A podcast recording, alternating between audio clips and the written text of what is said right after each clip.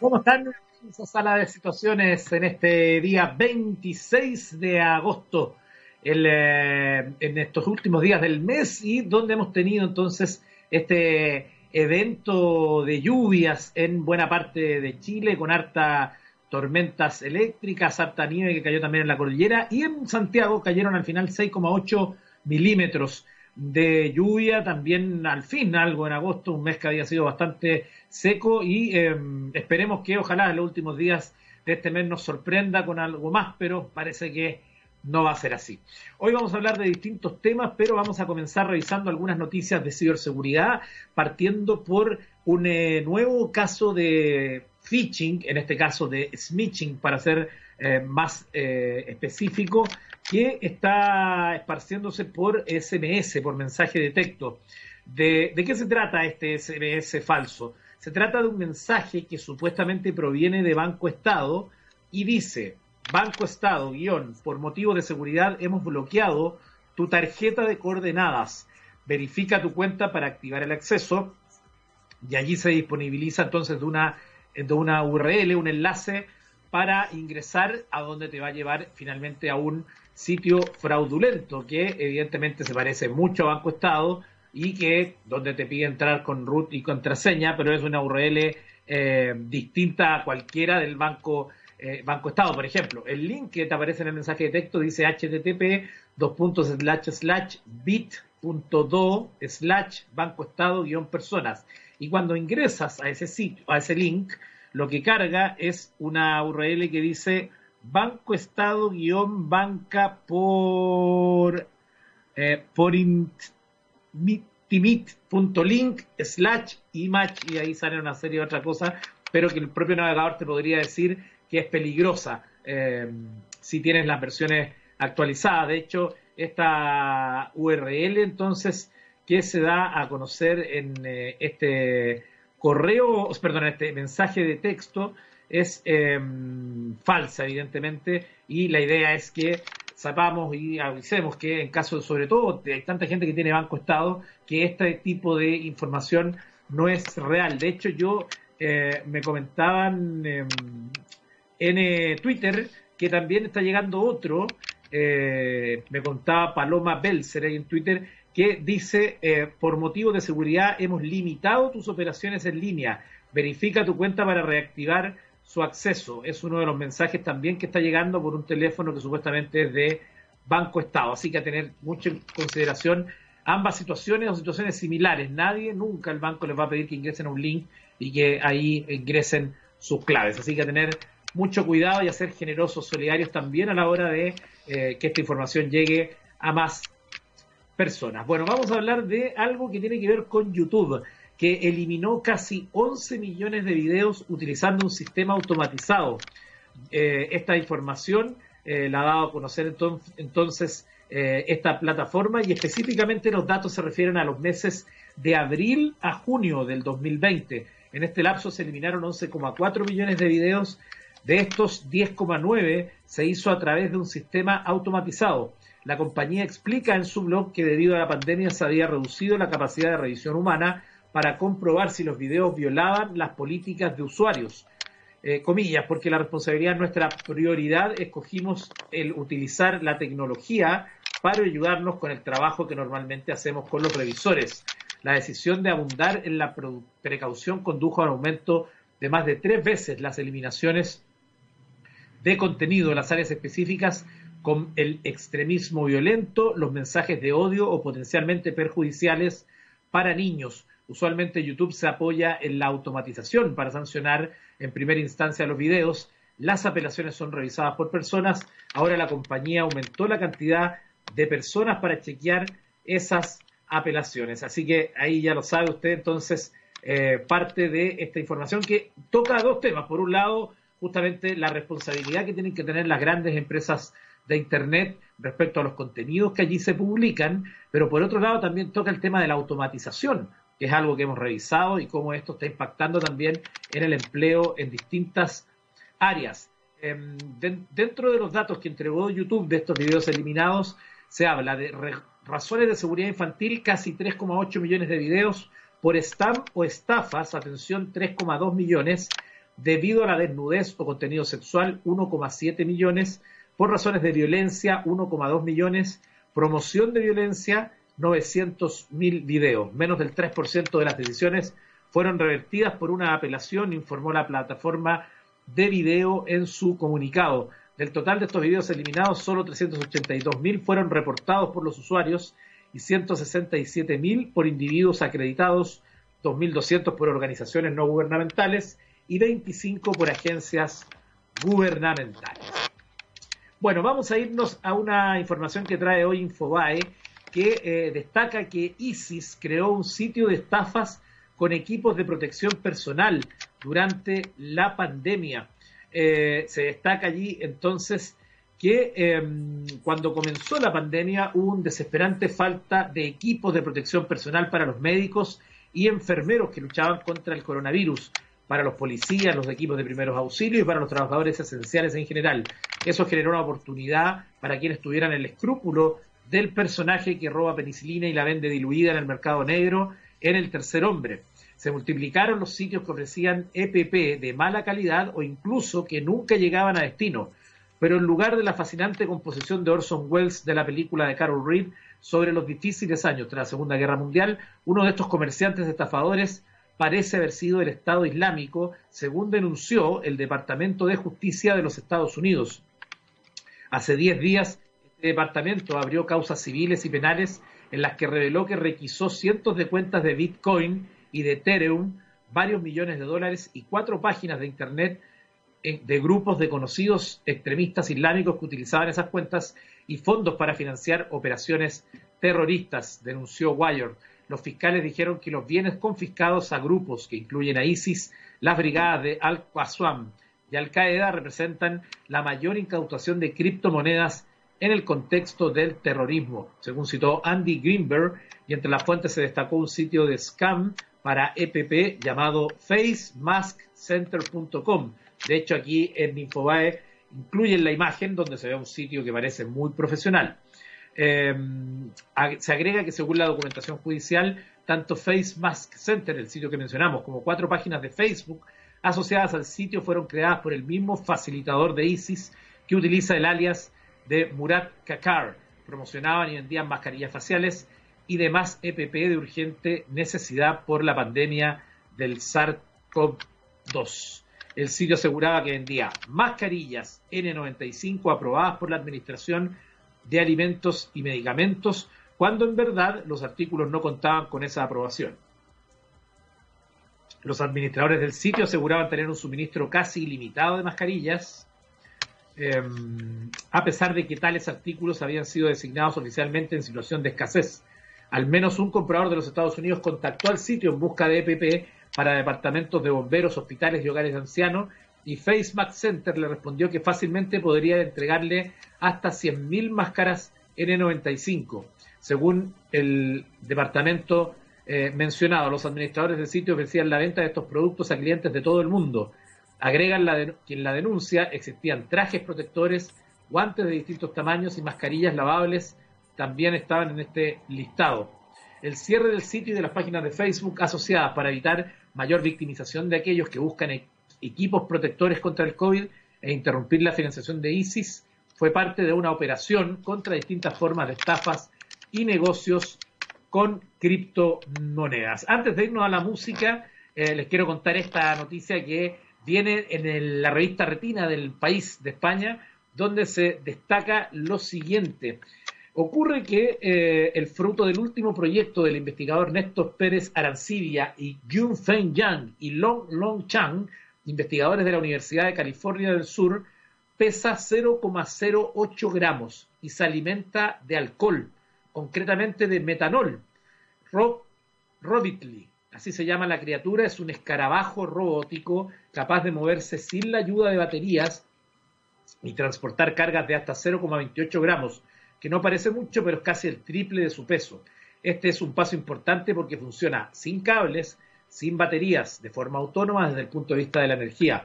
La motivación de este investigador chileno que fundó el 2013 el Laboratorio de Sistemas Microrobóticos Autónomos de la Universidad de California del Sur es desarrollar las tecnologías necesarias para crear colonias de miles de robots a escala insecto y capaces de coordinarse para ejecutar tareas útiles para los humanos. Las muchas aplicaciones para este tipo de sistemas multiagente incluyen polinización artificial, búsqueda y vigilancia de entornos peligrosos y recolección de datos en situaciones extremas. Precisa, estas colonias podrían incluir insectos rastreros como Robitly, voladores como B Plus y otros microrobots creados en el mismo laboratorio e incluso acuáticos. Para aún les, aún les queda camino por recorrer. El problema para llegar a crear insectos robot está en la energía y la potencia. Ahora mismo los mejores actuadores o los más fáciles de utilizar son excitados con electricidad, señala el investigador. Esto quiere decir que los inputs que controlan, por ejemplo, los movimientos del robot, son eléctricos e implican el uso de baterías que, con su capacidad limitada por sus reducidas dimensiones, no ofrecen suficiente autonomía. Incluso ahí se habla de que podrían ser escarabajos a vapor, entre otras alternativas. Una muy interesante nota que incluye además a un desarrollador chileno que hoy está en el país de España. Nos vamos a ir a la música cuando estamos haciendo este capítulo de Sala de Situaciones y lo vamos a hacer con una gran canción del año 89 que eh, se llama Doctor Feelgood y es de la banda Motley Crue. A la vuelta ya estamos con un interesante invitado acá en Sala de Situaciones. Estamos de regreso en Sala de Situaciones y ahora vamos a presentar a nuestro invitado de hoy, Daniel Barrientos Head of Digital Futures de Experiencia Lab. Daniel, ¿cómo estás? Buenas tardes. Hola Eduardo, buenas tardes. Muchas gracias por la invitación. Eh, aquí todo bien, disfrutando estos días de, de pandemia voluntaria ya. Empezando a salir un poco. ¿Cuánto tiempo lleváis en teletrabajo? ¿Cuánto tiempo en teletrabajo? Desde el, creo que desde el 18 de marzo. Sí, ah, así que he estado Full time, full time en teletrabajo. ya, Daniel, bueno, entretenido.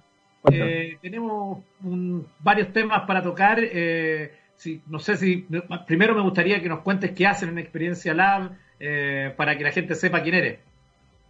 Perfecto. Bueno, en Experiencia Lab somos una consultora de aceleración digital, bien pequeñita. Somos, nos definimos como la anticonsultora boutique eh, somos tres socios, mayoría mujeres, eh, mis dos socias Viviana Ponce y Ana de Lara, eh, con harta experiencia en el mundo de la innovación y, la tecnología.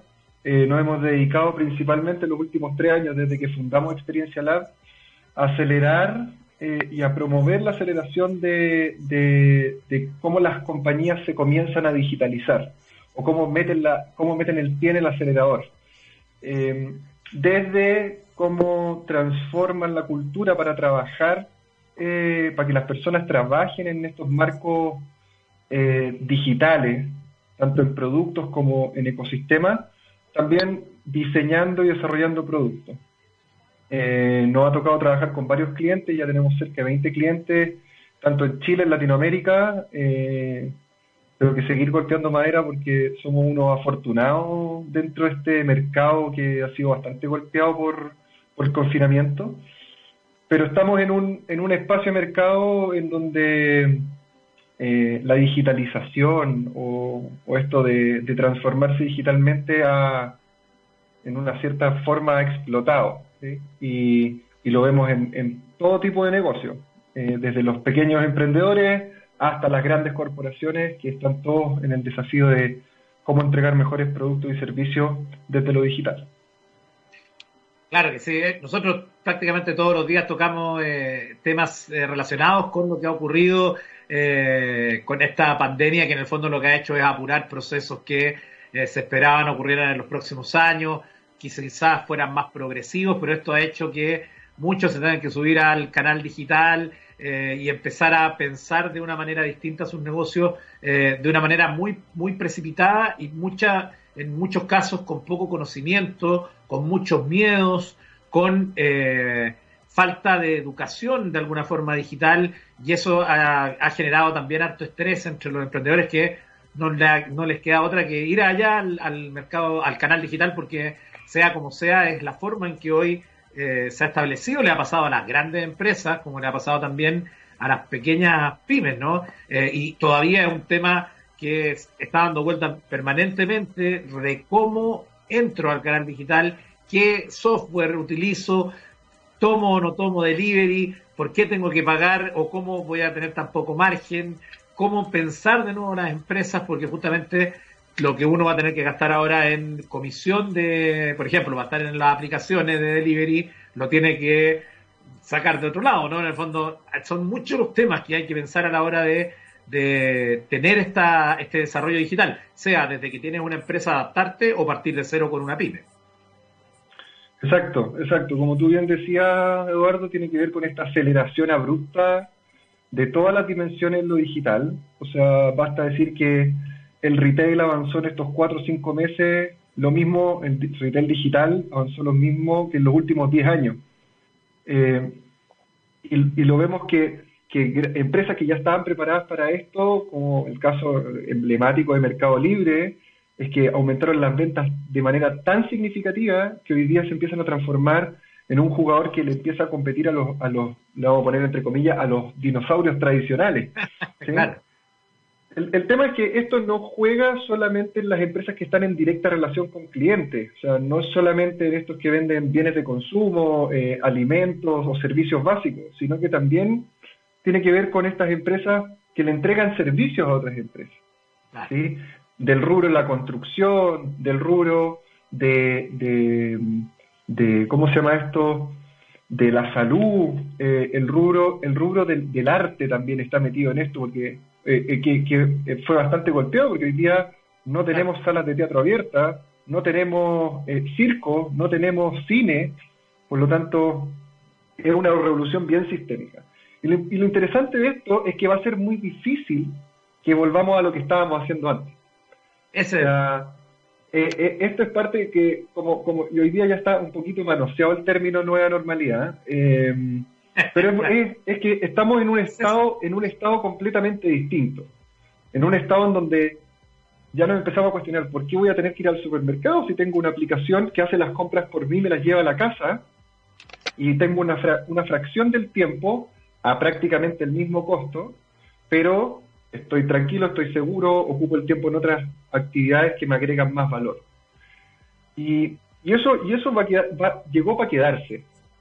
Y eso pasa en múltiples cosas. Y ahí se plantea obviamente el desafío grande de cómo emprendedores y grandes empresas se suben a este carro, aceleran este carro y cambian en, en definitiva la forma de relacionarse con sus consumidores, con sus usuarios, porque ya no es la misma. Ah, no hay problema.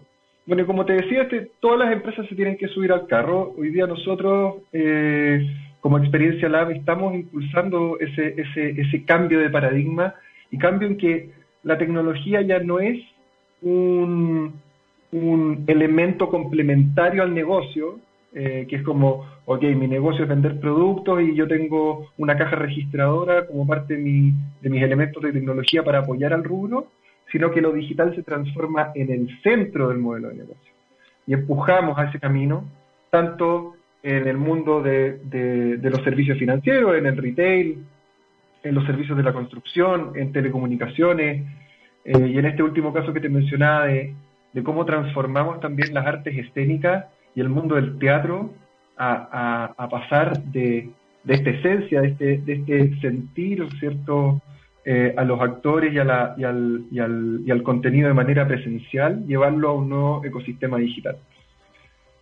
Por lo tanto, la tecnología en esta nueva realidad y en esta nueva forma de cómo vamos a vivir de aquí en adelante, que ya no sabemos si es que vamos a tener nuevas pandemias o no, y nunca lo vamos a saber porque no podemos predecirlo, eh, tenemos que activar ciertos elementos que nos van a permitir eh, fluir, ¿cierto? Claro, efectivamente. Eh, una de las cosas que uno ve, Daniel, que a mí me preguntan también muchas veces, y que de alguna manera es como el gran desafío, tiene que ver con que eh, muchos se preguntan qué pueden hacer ellos en, este, en esta nueva realidad, partiendo desde la base de, por ejemplo, yo ahora al inicio del programa contaba de una nota de, una que dio a conocer YouTube, que ha reemplazado a sus revisores, a sus curadores de contenido humanos por un sistema automatizado eh, para, porque en tiempos de pandemia no podían tener personas presenciales y seguramente el sistema, errores más, errores menos, es eficiente, borró más de 11.000 videos que no cumplían con los términos de uso de YouTube y seguramente muchos de esos puestos de trabajo no van a volver. Y eso está ocurriendo en muchas áreas que uno lo puede ver a partir de la automatización, por ejemplo, en tótems, en supermercados con cajas de autoservicio, en las clínicas donde tú los bonos ya no ni siquiera te atiendes con una persona, sino que pasa un tótem y te atiende, y esto en las bombas de benzina, o sea, cada vez va más la automatización restando puestos de trabajo y que no van a ser reemplazados y no se van a poder eh, reabsorber en el sistema tradicional. Y allí es donde muchos se están planteando hoy la inquietud de emprender. Y el problema ahí es cómo partir, cómo hacer, qué es lo primero que tengo que hacer, qué, desde la experiencia que ustedes tienen, cuáles deberían ser los primeros, eh, las primeras atenciones que deberían poner esas personas. Bueno, primero que todo, todo invitado a emprender porque es un camino eh, complejo, pero muy entretenido, intenso, así que siempre la invitación es, buena. Eh, creo que los primeros pasos tienen que ver con, y, esto es, mucho anterior o, trasciende mucho más al ámbito digital solamente, que tiene que ver con verdaderamente poner foco y atención al usuario, ¿sí? Y centrarse en las necesidades, aquellas necesidades que ni siquiera a veces dicen, ¿sí? Porque, eh, como decía Steve Jobs, que eh, él no podía ir a preguntarle cómo querían el iPhone los, usuarios porque no existía. Eh, en ese sentido, creo que el primer punto o el punto de partida tiene que ver con cómo nos enfocamos verdaderamente en los usuarios y cómo trabajamos con ellos, cómo generamos instancias de colaboración con aquellos usuarios que nos desafían. No aquellos usuarios, porque están los usuarios que nos odian, los usuarios que nos aman y están los que nos desafían, que están en el entremedio. A los que nos odian nunca nos vamos a poder acercar mucho, a menos de que toquemos alguna fibra. A los que nos aman siempre lo que hagamos nos van a, nos, van a aceptar las disculpas, nos van a perdonar y les gusta cómo hacemos las cosas. Usualmente está arraigado a, a estos como paradigmas profundos, ¿cierto? Y, estas cosas que siempre hacemos las cosas como, como las veníamos haciendo, eh, y que en algún momento cambian, pero están estos usuarios que desafían, que están descontentos de, de que tienen un fenómeno, sobre todo las nuevas generaciones, que se denomina expectativas líquidas, que cómo toman expectativas resueltas en un servicio de, una manera muy buena y las transfieren a otro. O sea, me bajo, me bajo de un taxi sin pagarlo, ¿por qué tengo que ir al supermercado y pagar por el supermercado? Eh, y así sucesivamente. Entonces hoy día lo digital empuja cada vez más rápido eso. Eh, pero creo que ese es el punto inicial. Uno, trabajar con usuarios que desafían a la categoría e involucrarlos en el proceso del diseño de los productos o los servicios que los, cuales vamos a servir. El segundo paso tiene que ver con probar. Probar, probar, fallar, fallar y fallar mejor. Eh, el mantra es fallar rápido y barato, pero siempre tiene que estar indexado a que ese fallo o ese fracaso debe dejar un proceso de aprendizaje. Y para eso tenemos que diseñar el proceso de fallar. ¿Ya? No es fallar por azar, sino que es, eh, incorporar eh, un método que existe hace casi o a más de 300 años, que es el método científico, que es esto que planteamos una hipótesis, la vamos a, a validar y después sacamos conclusiones, pero de manera secuencial y muy rápida. ¿sí? Son experimentos muy pequeños con, estos usuarios que desafían a la categoría, que nos, nos empujan, ¿cierto?, a, se podría decir como a, jugar siempre en el límite de lo que hacemos y, las cosas que podríamos hacer, y empezar a descartar muy rápido. Y ahí, en, en, ese, en ese espacio, es donde aparecen estos marcos de trabajo ágil, eh, la construcción de células de desarrollo que trabajan en agilidad, en donde en una o dos semanas toman varias hipótesis, las testean y después si es que hay que votar toda la pega, bueno, se vota. Votamos dos semanas de trabajo. No fue una planificación de meses, un desarrollo de meses para después llegar al mercado y que no siga. Esos creo que son los dos primeros pasos. Y el tercero es poder contar con podría decir como con los recursos para poder expandir esta idea de manera muy rápida. ¿Sí? Y aquí empiezan a jugar eh, parte importante, sobre todo para el mundo del emprendimiento, eh, todo este universo de capital de riesgo que existe. Por un lado, las agencias gubernamentales como Corfo, como Startup Chile, por otro lado, los inversionistas privados, en donde están dispuestos a invertir en ideas de alto impacto que tienen mucho riesgo, pero que si es que llegan a ser un éxito van a generar eh, eh, resultados e impacto considerable. ¿sí? Y eso lo podemos ver en, una infinidad de, de rondas de inversión que ocurren todos los días en muchos sectores muy intensivos en tecnología. Eh, hoy día casi no se está financiando nada que no sea tecnológico, pero que impacte dolores que existen hace mucho tiempo. ¿sí? O sea, cómo la gente gestiona de mejor manera su dinero eh, sin tener estos como eh, letras chicas de, los bancos, o cómo la gente compra o accede mejor a productos y servicios, ¿cierto? Como es el caso de Corner Shop o de otras aplicaciones, eh, y así sucesivamente. Entonces, cómo al final le facilitamos la vida a los usuarios y los clientes en cualquier ámbito de cosas para acercar los productos o para acercar nuestra propuesta de valor a través de lo digital. Entonces, es súper importante que, ok, para repetir, entonces, siempre trabajar con usuarios que desafíen, dos, involucrarlo al proceso de diseño, tres, fallar rápido y barato. Y lograr que siempre haya un proceso de aprendizaje, y cuarto, buscar las condiciones, tanto recursos me refiero a, a dinero y a equipo, para que puedan escalar o hacer crecer su negocio de manera rápida y rentable.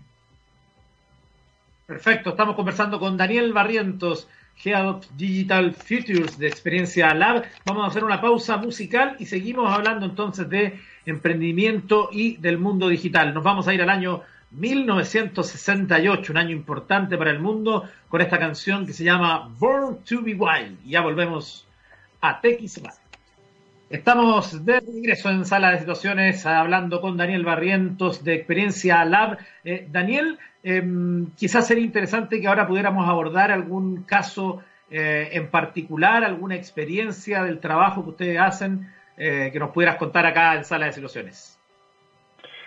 bueno, Eduardo, sí.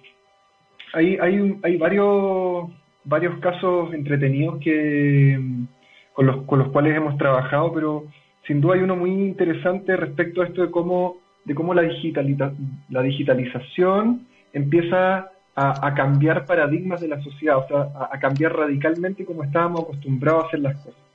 Eh, el año pasado eh, tuvimos la suerte de trabajar con una gran empresa que se llama TokTok. Le mando saludos al equipo TokTok, un increíble equipo. Eh, y nos plantearon el desafío en donde ellos querían empezar a, diferenciarse radicalmente de sus competidores en este marco, ¿cierto?, de, de, webs y de plataformas que, permite transar, arrendar, comprar, vender eh, propiedades. Eh, si bien parte de la diferenciación que ellos tienen en esos productos tiene que ver con cómo filtro la información, la cantidad de data que, que, le meten a cada una de las fichas de las propiedades, eh, que, es bastante superior ¿cierto? A, otras a otras plataformas del rubro, seguían empujando este desafío de decir, bueno, pero necesitamos, esto ya está instalado, la gente busca eh, a través de, esto, de, estas, de estas plataformas eh, su, nueva casa, pero necesitamos seguir rompiendo, irrumpiendo eh, la industria inmobiliaria.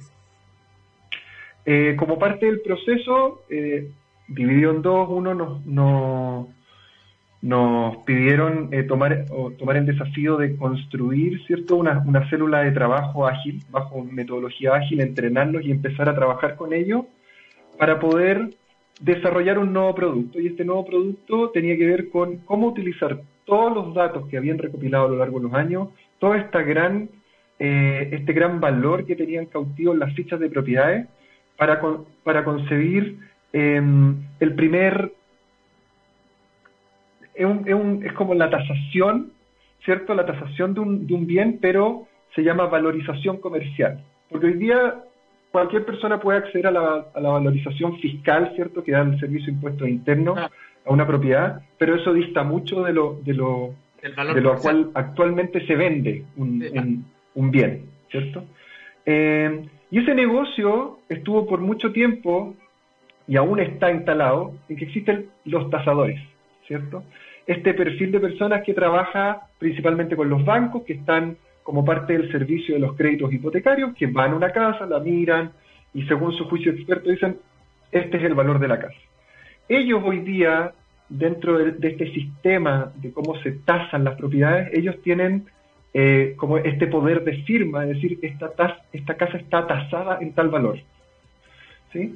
Pero eh, estábamos buscando un elemento que, en una parte, no es que reemplace completamente el, eh, e, este factor humano, que como tú comentabas antes de que hay muchas cosas que reemplazan a las personas en los trabajos, pero creemos que el juicio experto y el, y el valor de la experiencia tiene, eh, es, es, prácticamente irreemplazable, pero sí que acelerara ciertos procesos y que también pusiera una vara de decir, quiero vender mi casa, ¿cuánto la puedo vender? O quiero comprar una casa, ¿cuánto más o menos cuestan? Pero teniendo información eh, mucho más fidedigna en función de eh, a cuánto se vendió el departamento que está al lado, en el mismo piso, cuánto es el valor del metro cuadrado porque se puso un metro hace un año. Y todas esas variables van cambiando en función de a cuánto se venden las propiedades, a cuánto se publican, etcétera. Eh, ellos, una parte interesante es que ellos habían tomado este proyecto y lo habían estimado para lograr lanzar este producto eh, con este mismo equipo, dijeron, nos vamos a tomar un año para poder desarrollarlo, eh, en términos de las condiciones, las cargas laborales, etc. Nos pidieron el desafío a nosotros de decir, oye, necesitamos reducir este tiempo a la mitad, que ya es un desafío gigante. Hay que comprometerse con algo bastante riesgoso. Exactamente, entonces seis meses para poder desarrollar un producto que, es bien eh, intensivo. Y aquí vuelvo a tomar el valor de la secuencia. y, esto es importante porque los productos digitales no se desarrollan eh, eh, como en una caja cerrada que tienen solamente una fase, se, largan al, mercado, se lanzan y el producto es. Eh, el producto tiene que ir siempre agregando valor y, lo vemos en aplicaciones que ocupamos todos los días. O sea, WhatsApp lo actualizamos por lo menos dos veces al mes, Instagram lo actualizamos una vez a la semana. ¿Por qué? Porque van agregando nuevas funcionalidades, van corrigiendo los errores, etc. Esta secuencia fue la que instalamos profundamente en el equipo y eso permitió que en seis semanas pudiésemos lanzar un producto. Obviamente que tenía estas limitaciones de decir, este producto está asociado a una comuna, tiene este set de datos, obviamente no tiene la, veracidad que queremos que tenga, pero lo sacamos al aire. ¿sí? Y eso es importante porque vemos si es que en realidad ese producto funciona en el mercado. Podemos validar si es que la gente está dispuesta a pagar por él. Y así fue. O sea, hoy día, eh, hoy día no tengo el número exacto, pero hace algunas semanas conversando con, con TokTok me comentaban que estaban vendiendo entre 500 y 700 eh, de, este, de, de, estas eh, valoraciones comerciales de manera recurrente. Por lo tanto, es un producto que tiene atractivo para el mercado y que, y que está basado en datos.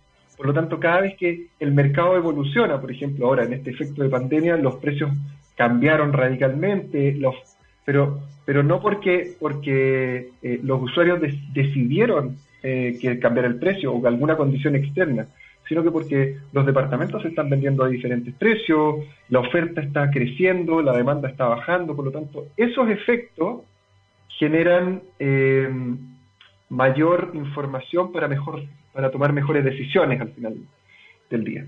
Eh, ese, es un, caso entretenido sobre todo porque, porque fue eh, construido desde algo muy, como que está muy en boga hoy día, que tiene que ver con esta nueva economía de los datos, em, que por un lado eh, puede generar muy buenos resultados para las compañías, pero por otro lado puede ser un tremendo dolor de cabeza, sobre todo porque eh, tenemos que tener en cuenta la seguridad de los datos, tener en cuenta de, que eh, tenemos una responsabilidad de, lo que estamos generando con esos datos, eh, que no es menor. Claro, efectivamente. Bueno, ahí tenemos una forma interesante de aplicar entonces esa información que han hecho ustedes allá en Experiencia Lab.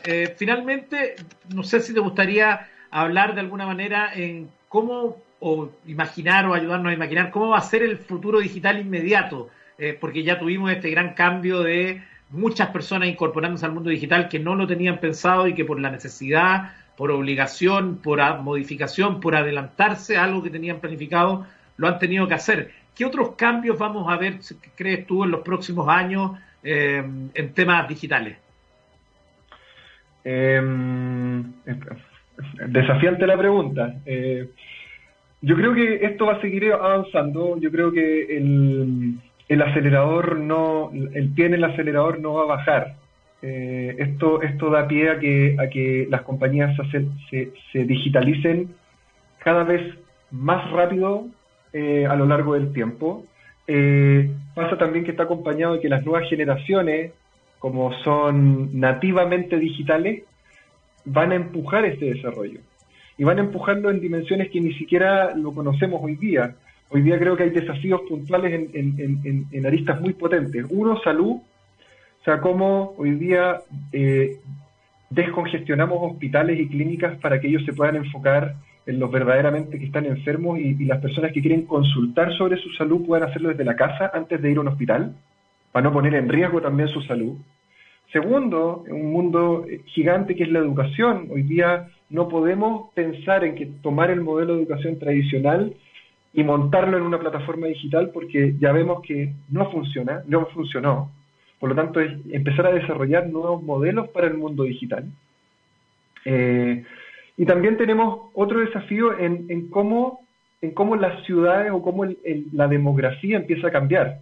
O sea, eh, me, me mandaron hace una semana que Barbados sacó una visa especial para hacer teletrabajo. Entonces, uno empieza a cuestionarse de que por qué tengo que vivir en la ciudad donde, donde opera mi negocio, donde trabajo, donde presto mi servicio, si es que estoy desde mi casa o puedo estar en cualquier parte del mundo eh, generando el mismo o más valor. Entonces empieza, yo creo que esos son tres elementos que son muy fuertes que se van a venir con bastante potencia, porque ya vemos en los otros tipos de negocios, o sea, cómo adquirimos bienes, cómo nos movemos y todo ya está bastante evolucionado. Creo que salud, educación, y, trabajo remoto, o sea, el, de verdad establecer el trabajo remoto como, como la, fuente primaria de trabajo, eh, van a ser como los tres principales cambios que vamos a, vamos a vivir como sociedad en el futuro. Y eso también toca un montón de otros temas. Eh, ¿Qué van a hacer con las oficinas? ¿Qué van a hacer con los hospitales? ¿Qué van a hacer con los colegios? ¿Cierto? Entonces, eh, empieza a reconfigurar la forma en que vivimos al final de cuentas. Efectivamente. Bueno, Daniel Barrientos, Head of Digital Futures de Experiencia Lab, te queremos agradecer por este contacto eh, con Sala de Situación, una conversación muy interesante respecto al mundo digital. Muchas gracias, Eduardo, a usted. Eh, un gusto estar acá. Gracias. Seguimos en estos últimos minutos en Sala de Situaciones y les quiero comentar un par de situaciones curiosas, porque al comienzo siempre damos algunas noticias más relevantes y al final, antes de despedirnos, Datos curiosos. Japón se está quedando sin número de tarjetas de crédito por el aumento del consumo desde la casa. Esta es una información que trae hoy Gizmodo y que cuenta que según el diario Mainichi, la escala de números coincide con un incremento en los hogares japoneses debido a la pandemia, así como un aumento repentino de las tarjetas emitidas tras la introducción por parte del gobierno de un programa de recompensas basado en puntos para incentivar las transacciones sin efectivo, aunque esta lleva vigente desde octubre del año pasado, cuando Japón subió el impuesto al consumo de un 8 al 10%. Aún así, ¿cómo es posible que se agoten las combinaciones de un número de 16 dígitos? Hay cerca de 280 compañías emisoras de tarjetas de crédito en Japón, la gran mayoría de las cuales emite tarjetas con 16 dígitos asociadas a marcas internacionales como Visa y Mastercard. Los primeros seis dígitos se conocen como número de identificación del emisor y representan el tipo de emisor, la red emisora, la marca y el país, entre otros datos. Los dígitos restantes son manejados por las propias compañías de tarjeta de crédito y contienen información como el número de cuenta y el tipo de membresía del titular. Las emisoras japonesas temen de una escasez de combinaciones a partir del séptimo dígito de aquí a 2025. Así que ahí se presenta un nuevo problema que se podría dar en el mundo de las tarjetas de crédito. Y por otro lado, eh, si hay otra industria que ha sido impactada por estos días de eh, pandemia, por ejemplo, si hay un gran ganador de industrias que ha tenido la pandemia, ha sido los que eh, fabrican y venden, distribuyen las mascarillas, porque las mascarillas se han vuelto entonces un bien esencial. Ni siquiera estamos hablando de un bien que fuera secundario, sino que es un bien esencial, ya no, la gente no solo tiene una mascarilla en la casa, además podemos tener mascarillas lavables, o sea, hay una serie de, eh, de oportunidades allí en esa, en esa industria. Pero el, que está tambaleando es el de los lápiz labial, porque justamente el efecto sobre ellos a raíz del uso de la mascarilla ha sido no menor. Eh, de, esta nota que trae hoy día hipertextual habla del fenómeno, se llama el efecto pintalabios y responde al hecho de que en épocas de recesión o crisis las ventas del lápiz labial no solo caían, sino que aumentaban considerablemente. El término fue acuñado por Leonard Lauder, consejero delegado de esta situación. Pero claro, en este caso lo que se menciona y se señala es que al ser justamente el, eh, el lugar de la boca donde va la mascarilla, eso impacta inmediatamente en algo que no se necesita usar, derechamente en algunos casos, o no se necesita usar tanto. Eh, sin embargo, esta crisis entonces dice que la venta de labiales en España ha bajado un 46%. De hecho, todo el maquillaje ha sufrido una caída, sobre todo porque las perfumerías se cerraron durante el confinamiento al no estar consideradas como servicios de primera necesidad. Y en el caso del perfume, el perfume no se puede sentir a través de una pantalla. Por lo tanto, menos la gente va a invertir en eso. Pero ojo con esto, el mercado ahora se está yendo hacia los ojos el quita ojeras, colorete, nos dan sensación de buena cara al instante. Estos productos tienen mejor comportamiento, todavía no es positivo, pero la tendencia es mejor. A falta de un labial rojo, unos ojos bien maquillados. L'Oreal confirmó hipertextual que los ojos están cobrando un gran protagonismo, sobre todo los productos de cejas y las máscaras de pestañas. También sostuvo que a pesar de las mascarillas, el consumidor sigue apostando por el pintalabios, aunque las caídas han sido muy importantes. ¿Ve? Ahí está, alternativas. Así que si usted, por ejemplo, quiere emprender en Instagram con algún producto, ahí está la idea, ¿no? Tiene que ver con el sector de los ojos, quizás de la frente, de, em, de la parte superior, porque lo que se ve es eso. Con esas notas curiosas nos queremos despedir de este capítulo de Sala de Situaciones. Le agradezco mucho su compañía de cada día, de lunes a viernes, entre las 4 y las 5 de la tarde, acá en texradio.com. Nos vamos a despedir con la canción Carry On Wayward Song de Kansas. Nos vemos mañana. Que estén bien.